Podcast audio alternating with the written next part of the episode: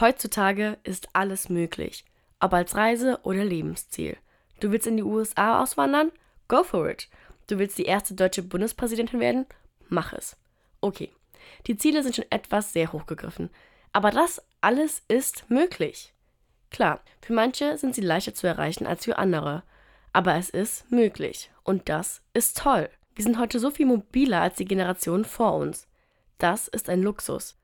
Ich weiß das, aber wer die Wahl hat, hat auch die Qual. Und ich würde gerne einfach einmal ankommen. Dazu gehört, für einen Monat in einer einzigen Stadt zu sein. Zurzeit fahre ich gefühlt ständig durch halb Deutschland, um Familie oder Freunde zu sehen. Früher wollte ich nur weg, raus und Neues ausprobieren.